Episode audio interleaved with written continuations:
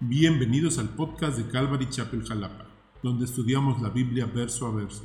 Esperamos que este mensaje sea de edificación para tu vida. Bienvenidos hermanos, vamos al libro de Josué, capítulo 11 y vamos a continuar con nuestro estudio en el libro de Josué. Y pues estamos estudiando verso a verso este libro esta serie que hemos titulado La Conquista.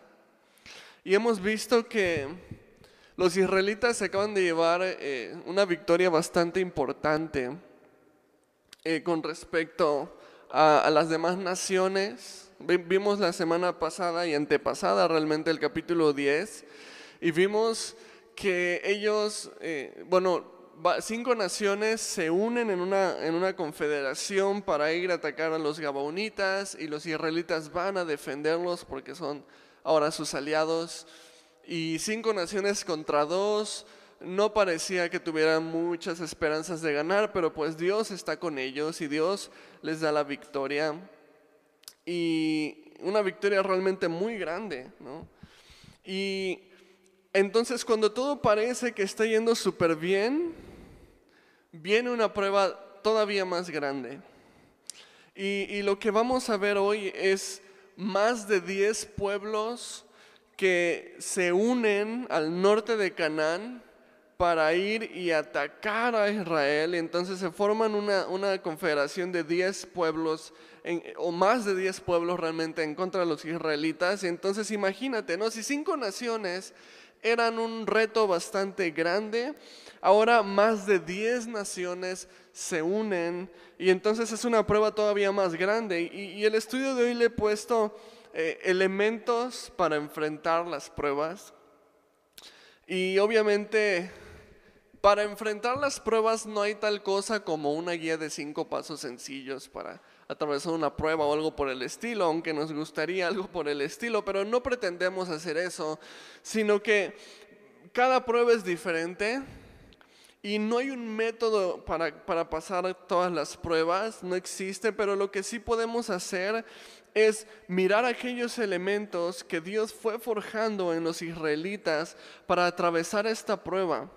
Y estos elementos sin duda son cosas que Dios desea que nosotros trabajemos a través de las pruebas y son perfectamente aplicables para, para, nuestra vida y para nuestras pruebas del día a día, sin importar de qué tamaño sean o de qué tipo sean.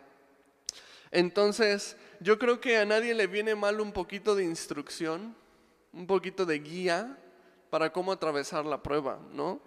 Y lo más seguro es que tú estés atravesando una prueba y, si fueras de los pocos que no estás atravesando una prueba, seguramente una prueba está a la vuelta de la esquina, así que mejor agarra tu Biblia, empieza a tomar apuntes y como siempre te, te, recomiendo y te exhorto a esto, que tomes este tiempo para sentarte, estudiar la palabra de Dios.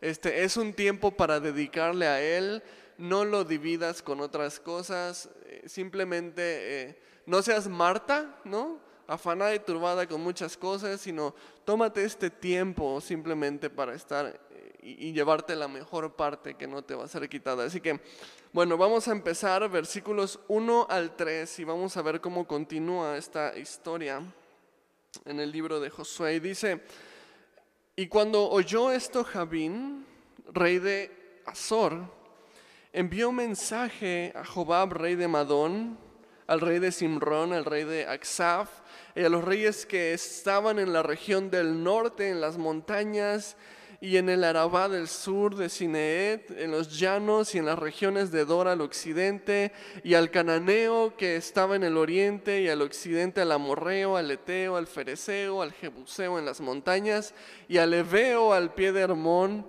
eh, en tierra de Mispa.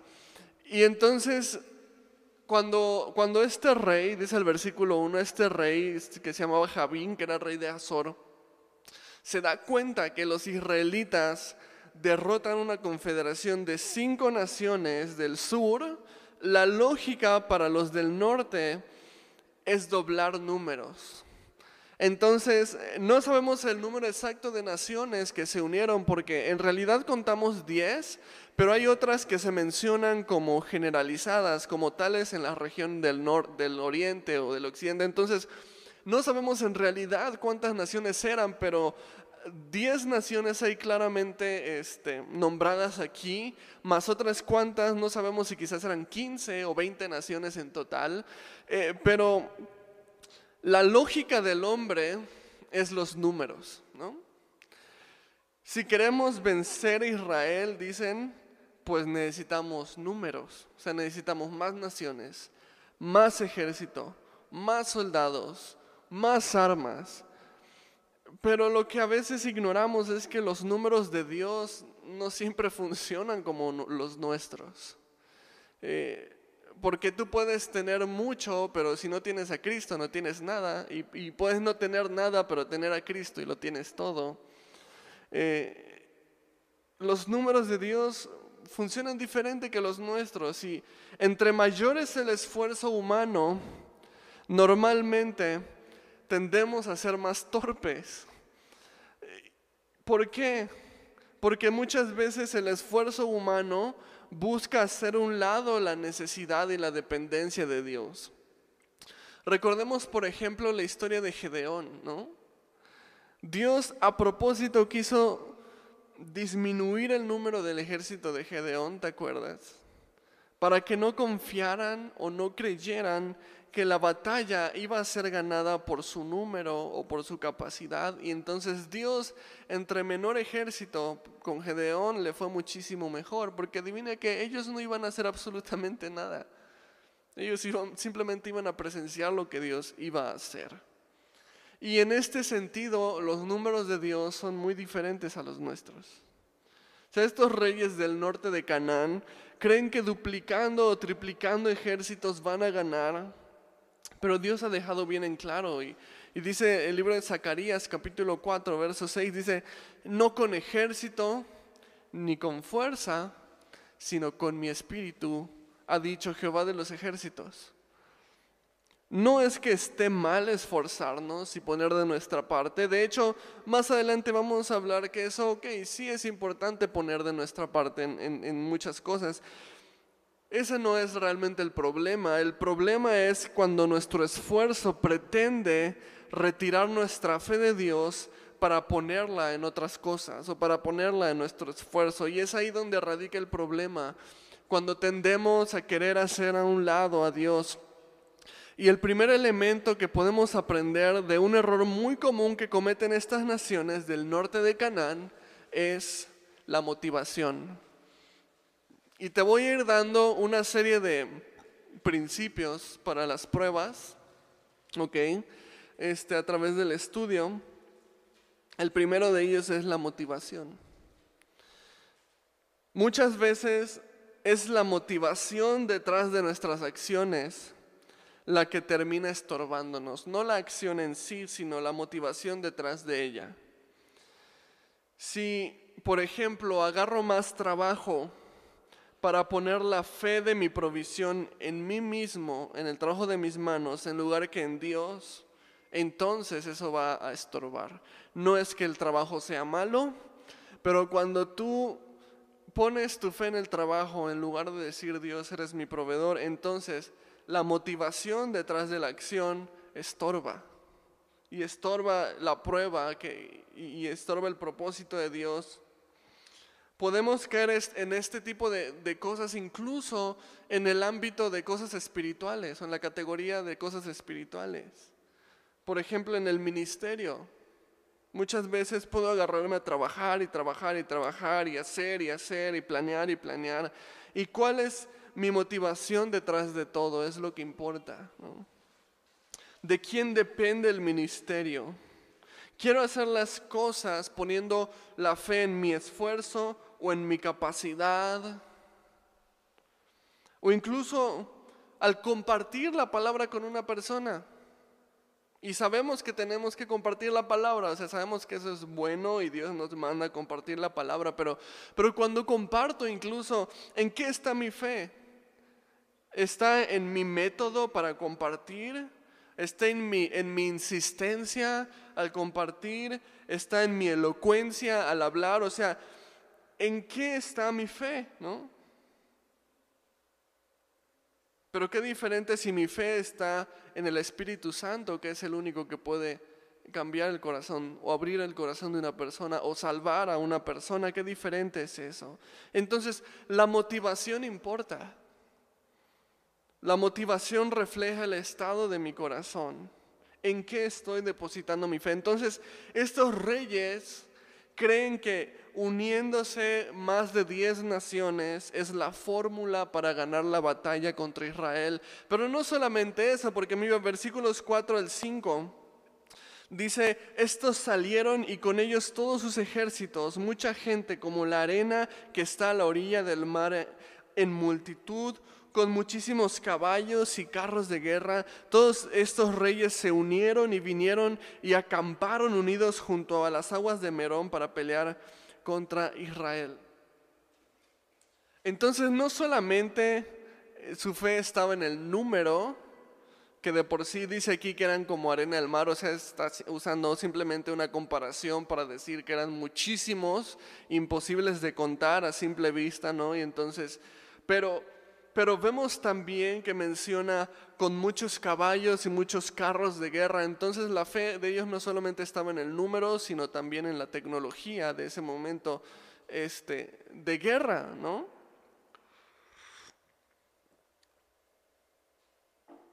Y estas son ventajas muy sustanciales para esta época. Eh, cuando hablamos de guerra, lo que importa no solamente es la superioridad numérica, sino la superioridad tecnológica, ¿no? Y entonces, haz de cuenta, es como si Rusia hoy en día armara una confederación de 10 naciones europeas para atacar México. Entonces, ¿qué diríamos? Que Dios nos guarde. ¿Por qué? Porque sabes que esas naciones tecnológicamente son mucho más avanzadas Estamos hablando de países que tienen capacidad de este, tecnología atómica y, sabemos que no podemos contra eso. O sea, hay un retraso en la tecnología militar y, y, sería una locura pretender que México fuera a pelear contra una confederación de naciones europeas. ¿no? Entonces, algo así es lo que está enfrentando Israel, porque Israel no tiene esta tecnología de armas. Si tú dices, ay, caballos y, carros de guerra, pues ni que fuera la gran cosa. Bueno, en ese tiempo era la gran cosa y era una gran ventaja. Eh, tener un ejército a caballo o tener un ejército a pie, o sea, era una tremenda ventaja. Entonces, eh, su fe eh, de estas naciones para derrotar a Israel está en el número y está en su tecnología. Y una, una, situación es la que vemos aquí, y, fíjate, versículo 6 dice, más Jehová, y esa palabra tú subrayala, porque cuando todo parece estar en contra, más Jehová, pero Dios, o sea, esa, esa frase lo cambia todo.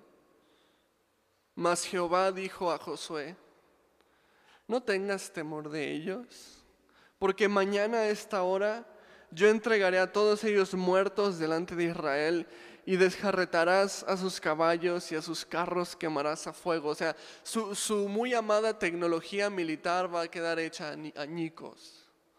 Y entonces, ¿cuál es el factor que de verdad importa cuando nos enfrentamos en diversas pruebas, pruebas que evidentemente nos sobrepasa? Evidentemente, el, factor determinante no es ni la cantidad ni las capacidades, sino aquel que promete. Eso es lo que importa. La pregunta importante no es cuánto o cómo, la pregunta importante es quién. ¿Quién entregará a las naciones? Dice Jehová. Entonces no es cuánto ni cómo, sino quién lo va a hacer. Eso es lo verdaderamente importante.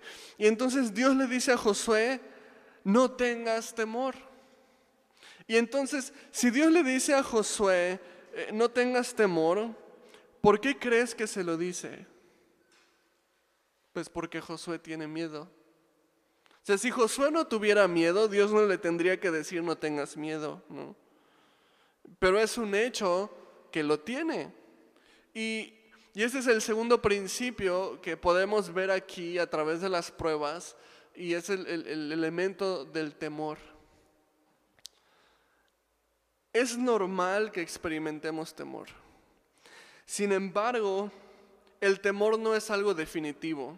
¿A qué me refiero con esto? A que el temor no define cómo va a resultar la circunstancia o cómo va a resultar la prueba. Porque de hecho el temor puede ser engañoso. Y déjame decir esto solamente para romper una falsa creencia que hoy en día hay entre cristianos. El temor no es malo. Y a lo mejor ahorita alguien se desgarra las vestiduras. ¿Cómo crees? Pero la Biblia dice que el perfecto amor echa fuera el temor y el que teme no ha sido perfeccionado en el amor y todo esto. Y sacamos un versículo de contexto que claramente está hablando de la salvación de Dios y no de las pruebas. El temor no es malo. Hemos, hemos vivido creyendo que si tienes miedo, eres inmaduro, eres falto de fe. O sea, casi casi no eres cristiano si tienes temor, ¿no? Porque, a ver, hombre de poca fe, ¿dónde está tu fe? ¿Dónde está tu confianza? Hemos vivido creyendo esto, pero no. El temor es una emoción que Dios nos ha capacitado para sentirla. Todo lo que Dios nos ha dado es bueno. Todo lo que Dios nos ha entregado, no podemos decir que algo que, que ha creado Dios sea malo. Y, las cosas que, nada de lo que Dios nos ha dado es malo, pero si es usado para el propósito que fue creado o para el propósito correcto delante de Dios. Por ejemplo, Dios nos ha dado la capacidad de tener placer sexual. Niños, tápense los oídos, ¿eh? ¿no es cierto? O sea, y el, y el deseo sexual es bueno para el propósito correcto, que es cuál? Hacia esposo o esposa, dentro del contexto matrimonial. Y es muy bueno, es muy bueno. Entonces, también la capacidad de sentir temor o la capacidad de sentir miedo que Dios nos ha dado tiene que ser buena. La pregunta es, ¿cuál es el propósito del temor? Naturalmente es alertarnos del peligro. O sea, si tú no tuvieras miedo, pues todos andaríamos ahí en la cuerda floja de un edificio a otro y habrían miles de muertes, ¿no? O sea, es, obvio que el temor es algo bueno para alertarnos o prevenirnos del temor. De hecho, aquellas personas que llegan a tener este, algún problema este, con respecto al temor, en, el sentido de que no lo sientan, son personas que, corren graves riesgos, ¿no? Entonces, eh, eso por un lado, naturalmente nos alerta hacia, el temor, pero, pero también emocionalmente y aún más espiritualmente. ¿Sabes a qué nos, nos debe guiar el temor y cuál es la manera correcta de utilizar el temor? Para guiarnos a Dios, para refugiarnos en Dios. O sea, si no sintiéramos temor, no vendríamos a buscar refugio en Cristo.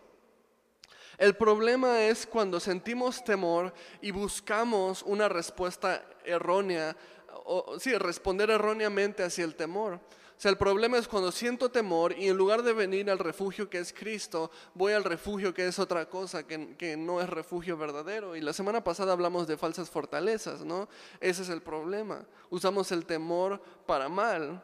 Pero ¿Tienes miedo? O sea, ¿tienes temor en esta prueba? Es totalmente comprensible. Entonces ven a Cristo. O sea, ese es el motivo por el cual Dios permite que en esta, en esta prueba puedas sentir temor, puedas, puedas sentir miedo de una u otra cosa. Ven al refugio que es Cristo. Dios le dice aquí a Josué, no tengas temor porque tú perdón, Dios no le dijo a Josué, fíjate, Dios no le dijo a Josué, no tengas temor porque tú puedes contra ellos. Dios le dijo a Josué, no tengas temor porque yo los entregaré en tus manos. Y ahí te das cuenta dónde debe estar la seguridad. Y entonces el, Dios invita a Josué a que este temor, él venga y lo entregue a él. Y venga una dependencia de él. Y esa es, esa es la respuesta correcta cuando sentimos el temor, venir y entregarlo delante de Dios. Versículos 7 al 12, y vamos a ver qué es lo que pasa en toda esta situación. Dice, y Josué y toda la gente de guerra con él vino de repente contra ellos. Esto de repente significa una emboscada, un ataque sorpresa. Entonces esto fue como una estrategia militar de Josué, este, venir en una emboscada, un ataque sorpresa a estas diez naciones. Dice, vino de repente contra ellos junto a las aguas de Merón. Y los entregó Jehová en manos de Israel y los hirieron y los siguieron hasta Sidón la Grande y hasta Mirrefotmaim, qué nombrecito, ¿no?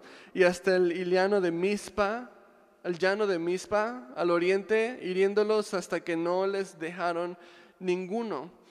Y Josué, y subraya esta frase, y Josué hizo con ellos como Jehová le había mandado. Ahorita te voy a decir por qué. Y Josué hizo con ellos como Jehová le había mandado. Desjarretó sus caballos y sus carros quemó a fuego. Y esto desjarretar los caballos significa dejar los caballos lisiados o, eh, imposibilitados para hacer la labor que normalmente harían.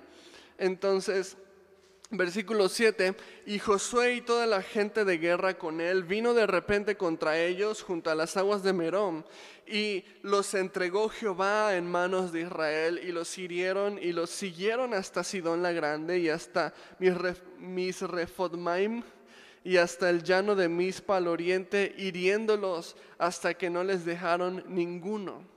Versículo 9 vuelve a subrayar esta frase, por favor. Y Josué hizo con ellos como Jehová les había mandado. Desjarretó sus caballos y sus carros quemó a fuego. Y volviendo Josué, tomó en el mismo tiempo a Azor y mató a espada a su rey, pues Azor había sido antes cabeza de todos estos reinos. Y mataron a espada todo cuanto en ella tenía vida, destruyéndolo por completo, sin quedar nada que respirase. Y a Azor pusieron fuego. 12. Asimismo tomó Josué todas las ciudades de aquellos reyes y a todos los reyes de ellas, y los hirió a filo de espada y los destruyó. Subraya esta frase otra vez, como Moisés, siervo de Jehová, lo había mandado. 13. Pero a todas las ciudades que estaban sobre colinas, no las quemó Israel, únicamente a Azor quemó Josué. Y los hijos de Israel tomaron para sí todo el botín y las bestias de aquellas ciudades, mas a todos los hombres hirieron a filo de espada hasta destruirlos, sin dejar alguno con vida. Versículo 15 vuelve a subrayar esta frase, de tal manera que Jehová lo había mandado a Moisés su siervo, así Moisés lo mandó a Josué, y así Josué lo hizo sin quitar la palabra de todo lo que Jehová había mandado a Moisés. Y entonces no sé si te das cuenta, del principio que queremos resaltar en todo esto.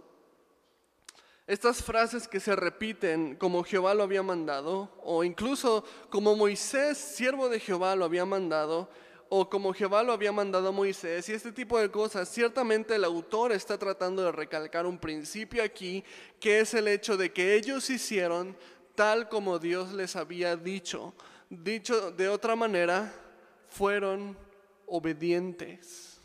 Y esta palabra obediencia la escuchas y ya te dan escalofríos, ¿no? Uy, ya va por acá el pastor. Pues sí, ya va por ahí el pastor porque aquí viene la palabra de Dios. Y es el tercer punto que quiero recalcarte. O sea, elementos cuando atravesamos una prueba, la obediencia.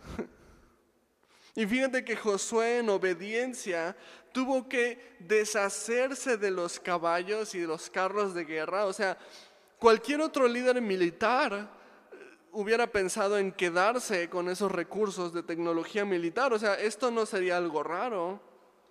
Esto sería bueno para ellos. ¿Por qué? Porque estamos atrasados en tecnología. Si, si podemos quedarnos con cosas que nos apoyen, nos ayuden para futuras batallas, ¿por qué no tomarlas? Pero Dios le dijo, no, vas a desjarretar los caballos, o sea, eh, los vas a dejar lisiados para que ya no puedan servir en batalla a los caballos y vas a quemar los carros de guerra. Entonces, no vas a quedarte con esas tecnologías. No vas a poder usarlas para tu beneficio en otras batallas, porque tu beneficio no es tu tecnología, tu beneficio es que Dios está contigo. No necesitas. Y, sabes que muchas veces cuando nosotros tenemos cosas, tenemos recursos, tenemos habilidades, tendemos a poner nuestra confianza en estas cosas. Y entonces en ocasiones lo que Dios tiene que hacer es quitar eso en lo que estamos poniendo nuestra confianza en Él o pedirnos, porque a veces cuando Dios te lo quita dices, bueno, pues ya me lo quitó Dios, pero cuando no te lo quita, pero te dice, tú quítalo, ay, esas como duelen. O sea, yo no te lo voy a quitar, pero te estoy pidiendo que seas obediente. Eso es difícil, ¿no? Y entonces, no te vas a quedar con los caballos, pero yo no los voy a destruir, tú, tú tienes que hacerlo. Y tú tienes que quemar esas carretas, esos, carros de guerra, ¿no? Y entonces Josué en obediencia destruye esto, pero no solo esto, sino también destruye por completo a los enemigos en obediencia, lo menciona aquí, y eso no era algo que un líder militar haría, porque normalmente cuando tú vas a una guerra en ese tiempo se tomaban prisioneros, porque estos prisioneros eran, eran importantes para la economía de la nación. Entonces tú, tomabas prisioneros y una parte las vendías a otras naciones como esclavos, otras partes lo utilizabas en tu nación para, diferentes trabajos o incluso para construir, para hacer infraestructura y entonces los esclavos eh, muchas veces eran los que construían los, edificios y preparaban todas estas cosas. Entonces eh, tomar prisioneros de guerra en ese entonces era importante para la economía de una nación, pero Dios le dice, no, tú no vas a tomar ningún prisionero. Dios no quiere que ellos pongan su confianza en economía, en infraestructura, en tecnología, no. Esas cosas no es que sean malas, pero Dios en ese momento los está poniendo en una prueba para confiar solamente en Él. Y sabes algo, es bueno cuando Dios nos pone en estas pruebas, porque es bueno aprender a confiar en Dios. Y esta es la cosa con la obediencia a Dios. No siempre parece lógica. O sea, Dios no te pide que razones su obediencia, porque no siempre va a parecer lógica. O sea, no es lo lógico destruir los carros. ¿Qué, ¿qué ganas con eso? Pues terrenalmente nada, pero espiritualmente es una protección para que no pongas tu fe en eso. No siempre parece agradable. A veces Dios nos pide que nos desprendamos de cosas que en realidad no nos queremos desprender. Y entonces la obediencia se convierte en una cuestión de fe. ¿Voy a confiar en lo que Dios me pide que haga? Y eso no siempre es fácil, pero no hay nada mejor que obedecer a Dios. No hay nada más inteligente que obedecer a Dios. Sabio. Obedecer a Dios, por ejemplo, en mi matrimonio que Dios me pide que ponga de mi parte cuando la otra persona no parece poner de su parte. ¿Qué lógica tiene eso? Y si tú vas a una terapia de pareja, ¿qué te van a decir? no, pues los dos tienen que poner de su parte. Si no, no va a funcionar. Y Dios de repente te dice, no, tú tienes que dar testimonio para alcanzar para Cristo a la otra persona. ¿Qué lógica tiene eso? No parece agradable. No es una salida fácil. Obedecer a Dios cuando me pide que le entregue un trabajo o una carrera. Y yo, y yo en su momento batallé con esto de entregar una carrera que yo quería. Y Dios me dijo, no, dámela aquí. Yo tengo algo diferente para ti. No es fácil, pero confiamos en poner primeramente a Dios. Confiar en Dios cuando nos pide que le entreguemos una relación que no queremos soltar. No es fácil, pero confiamos en el plan de Dios y se la vamos a entregar. Obediencia es fruto de fe. Y no hay mejor cosa que obedecer a Dios. Y entonces Josué obedece y hace lo que Dios le ha dicho. versículo 18 y 16 y al 18 dice, tomó pues Josué toda aquella tierra, las montañas, todo el Negev, toda la tierra de Gosén, los llanos, el Arabá, las montañas de Israel y sus valles, desde el monte Alac, que sube hacia Seir, hasta Balgad, en la llanura del Líbano, a la falda del monte Hermón, tomó asimismo a todos sus reyes y los hirió y mató, y todo esto lo hizo sin tecnología, lo hizo sin caballos, lo hizo sin carretas, lo hizo sin carros de guerra, o sea, con lo único que es con la ayuda de Dios y punto. Y así fue. Y ves cómo confiar en Dios es bueno. Aunque a veces lo que te pide parece ilógico, ¿no? Y versículo 18, por mucho tiempo tuvo guerra Josué con estos reyes. Y subraya la, la frase por mucho tiempo. Y ahí va el pastor para este lado, sí, porque aquí va la palabra de Dios. Y no hay prueba sin paciencia. Número cuatro. Dice, por mucho tiempo tuvo guerra Josué con estos reyes. O sea, nosotros leemos esto en un ratito, pero esta fue una campaña militar que duró mucho tiempo. No especifica cuánto, pero, pero pues obviamente, o sea, fue una, una conquista de varias eh, naciones, de varias regiones. Y entonces paciencia. Y échate todo este tiempo sin caballos y échate todo este tiempo sin carros de guerra. Pero yo voy contigo. Uno de los propósitos más claros en cada prueba es la paciencia. Ahí no hay pierde. Tú te preguntas, Dios, ¿por qué a mí te estoy ayudando a ser paciente? O sea, eso es de cajón. Además de, lo, de los otros propósitos que tenga Dios en una prueba, pero la paciencia es de cajón. Y algo que nos cuesta entender es que Dios no tiene prisa. Esta batalla fue un proceso de mucho tiempo, dice el verso 18, y hay pruebas que pasaremos que va a requerir el proceso de mucho tiempo también. Santiago 1, 3 al 4 dice, sabiendo que la prueba de vuestra fe produce paciencia mas tenga la paciencia su obra completa para que seáis perfectos y cabales sin que os falte cosa alguna. Y esta frase que dice, mas tenga la paciencia su obra completa, normalmente nos las pasamos, ¿no? Sí, pues quién sabe qué significará eso, pero significa que Dios necesita madurar nuestra paciencia. Eso es lo que significa más tenga la paciencia, su obra completa, porque la palabra completo significa maduro. Entonces lo que Dios quiere hacer es madurarnos a, a través de qué? De paciencia. Y cuando somos impacientes caemos en errores, ¿no? Y los conocemos perfectamente, ¿no? Y reclama la sanidad y reclama las finanzas y declara la prosperidad y arrebata las promesas. Y yo siento que toda esta doctrina también viene de trasfondo de, de, la generación del microondas, ¿no? Que le das tres minutos y ya tienes tu plato de palomitas servido en tu tazón. Pero Santiago nos dice, ¿y cuál es la prisa? o sea, reclámalo ahorita. ¿Tú crees que Dios anda a, las carreras? ¿Tú crees que Dios tiene prisa?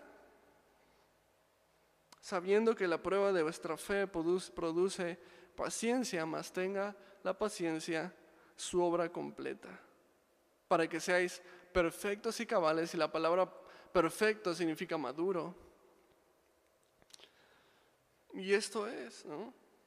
¿Cuál es la prisa? ¿No te das cuenta que Dios desea que maduremos en paciencia? Dios no tiene prisa, Dios lo va a hacer en su tiempo. Y entonces mejor digamos, Señor, aquí estoy.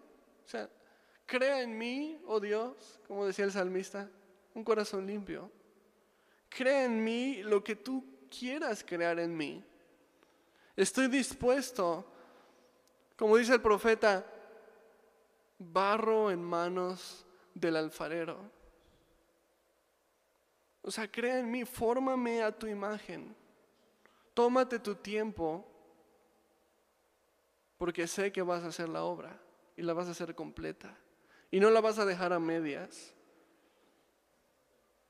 A veces orar simplemente, Dios, tómate tu tiempo conmigo. Está bien, moldéame, estoy listo para ti. Versículos 19 al 22 dice, no hubo ciudad que hiciese paz con los hijos de Israel, salvo los hebeos que moraban en Gabaón, todo lo tomaron en guerra, porque esto vino de Jehová, que endurecía el corazón de ellos para que resistiesen con guerra a Israel para destruirlos y que no les fuese hecha misericordia, sino que fuesen desarraigados como Jehová lo había mandado a Moisés. También en aquel tiempo vino Josué y destruyó a los anaseos de los montes de Hebrón, de Debir, eh, de Anab, de todos los montes de Judá y de los eh, montes de Israel. Josué los destruyó a ellos y sus ciudades. Ninguno de los anaseos quedó en la tierra de los hijos de Israel, solamente quedaron en Gaza, en Gad y en Asdod. Y es importante esto de los anaseos porque si, si tú vas de regreso al libro de números, cuando Moisés manda a los dos espías, ¿te acuerdas? Y entonces los dos espías regresan, bueno, diez súper pesimistas y nada más dos, Josué y Caleb, con, con un buen ánimo. Pero entonces los diez que eran pesimistas decían, en esa tierra hay ciudades muy fortificadas y vimos gigantes y también están los hijos de Anac. Y era cuestión de temor porque los hijos de Anac son fuertes y son estos anaseos que vemos aquí. ¿Y qué pasó con estos hijos de Anac? Que tanto temieron esos diez eh, espías que dijeron, no, mejor ya no vamos, ahí están los hijos de Anac. ¿Qué pasó aquí?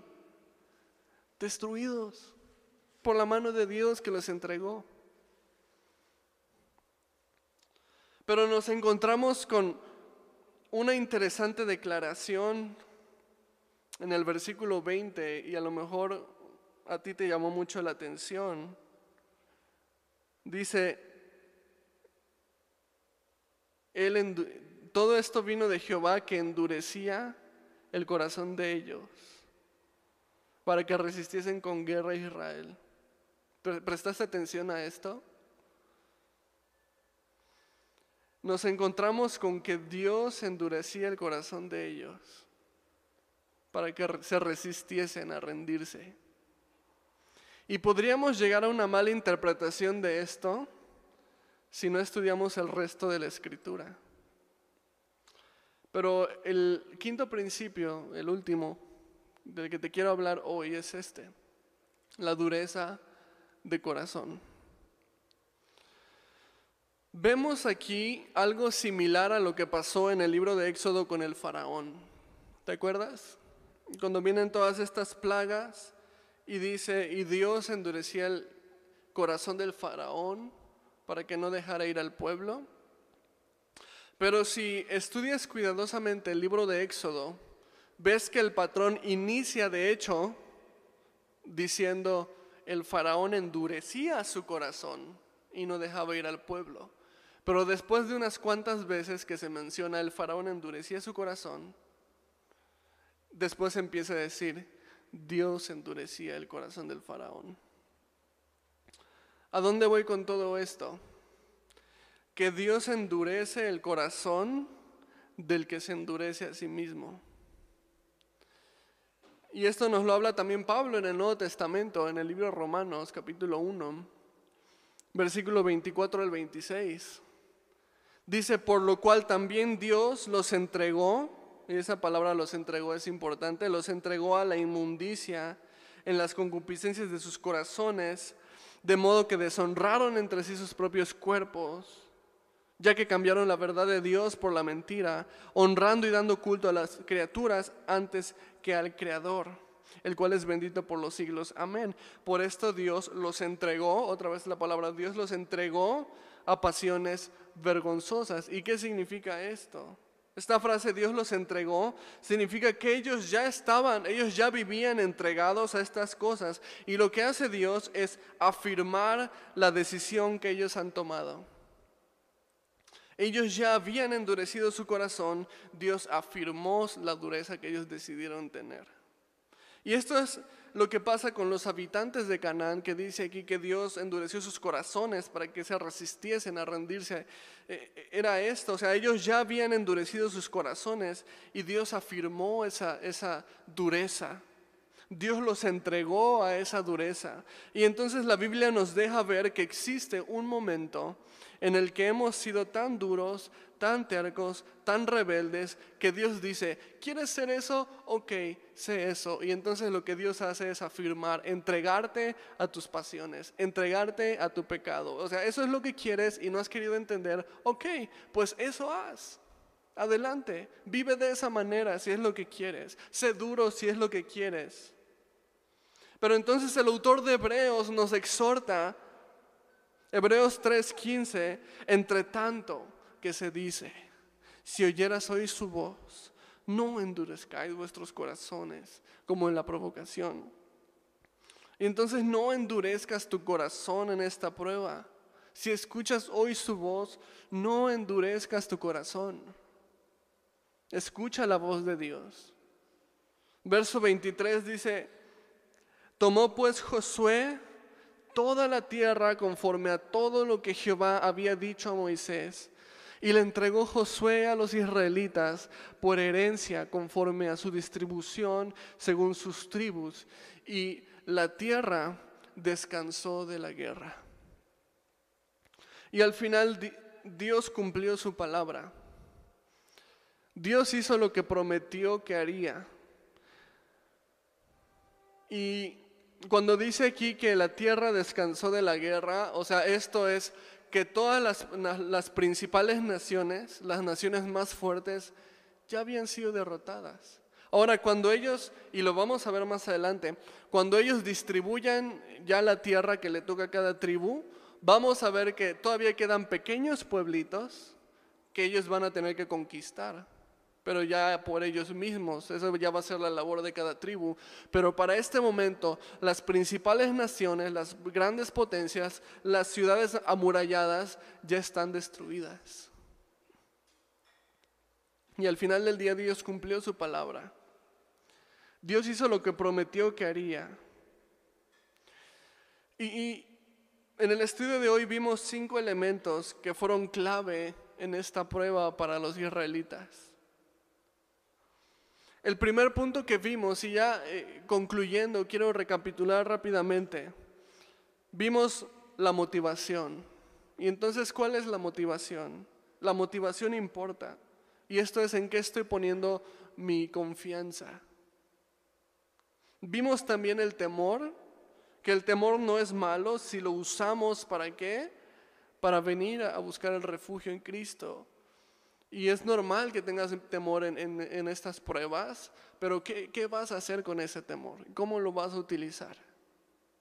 Ven al refugio que es Cristo.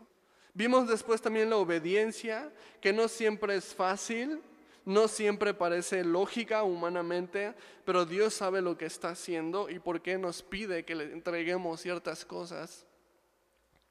Vimos también la paciencia, que Dios no tiene prisa, Dios no anda a las carreras, Dios se va a tomar su tiempo para forjar en nosotros lo que Él desea forjar.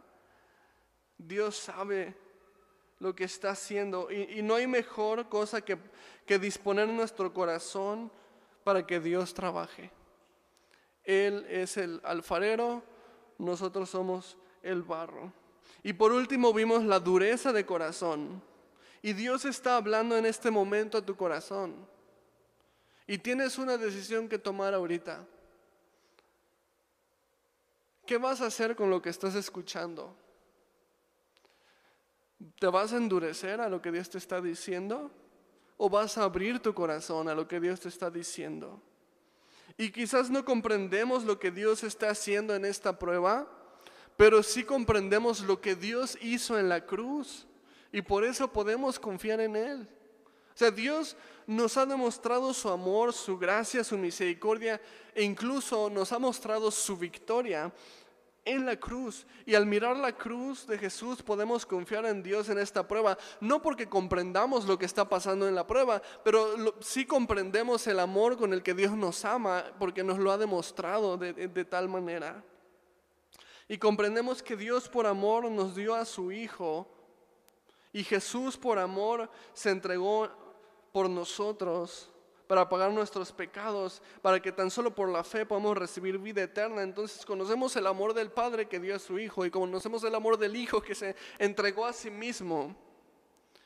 Y tú piensa esto, si alguien estuvo dispuesto a morir por ti, ¿no considerarías a esa persona una persona de confianza? O sea, aquí sí vamos a usar la lógica. Si hay una persona que salvó tu vida en un momento, ¿no considerarías a esa persona como confiable? Y entonces tenemos aquí a Jesucristo, nuestro buen pastor que dio su vida por las ovejas y que nos lleva por pastos delicados y nos lleva por aguas de reposo, pero también nos lleva por valle de sombra de muerte. ¿No es Él una persona confiable para llevarnos a través del valle de sombra? Claro que sí lo es. Entonces, ¿podemos confiar en Dios en esta prueba? Pues sí, deberíamos. Y es bueno que lo hagamos. Así que hagámoslo. O sea, pongamos nuestra confianza en Dios. No entiendo, Dios, lo que tú estás haciendo, pero entiendo lo que hiciste por mí y entiendo el amor que tienes por mí, así que voy a confiar en ti. Es un gusto que nos hayas escuchado. Te esperamos la siguiente. Hasta luego.